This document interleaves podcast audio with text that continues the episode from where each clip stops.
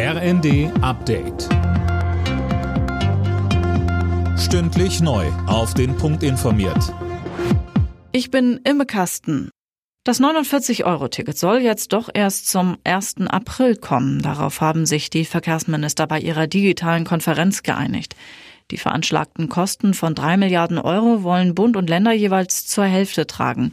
Zum Thema mögliche Mehrkosten erklärte die VMK-Vorsitzende Maike Schäfer aus Bremen. Dass wir Länder bereit sind, die Hälfte dieser womöglich anfallenden Mehrkosten zu übernehmen. Es ist aber für uns auch klar, dass der Bund von uns zumindest als Erwartung formuliert, die andere Hälfte der Mehrkosten trägt. Das haben wir so in einem Beschluss auch nochmal festgelegt.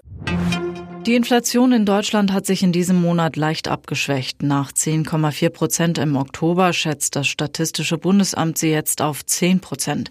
Sönke Röhling, das ist ja aber immer noch ein ziemlich hoher Wert, oder?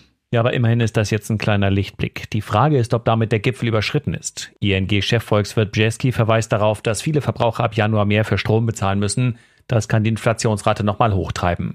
Danach dürfte der Preisdruck aber Schritt für Schritt abnehmen, weil das Preisniveau dann ja mit dem nach Kriegsbeginn der Ukraine verglichen wird. Je nach Entwicklung erwarten Volkswirte deshalb schon im Frühjahr wieder eine deutlich geringere Inflation.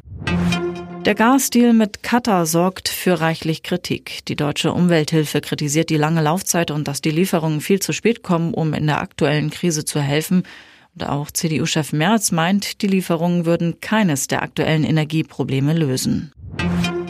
Die Ergebnisse der Fußball-WM Iran, USA 0 zu 1, Wales, England 0 zu 3, Niederlande, Katar 2 zu 0 und Ecuador, Senegal 1 zu 2.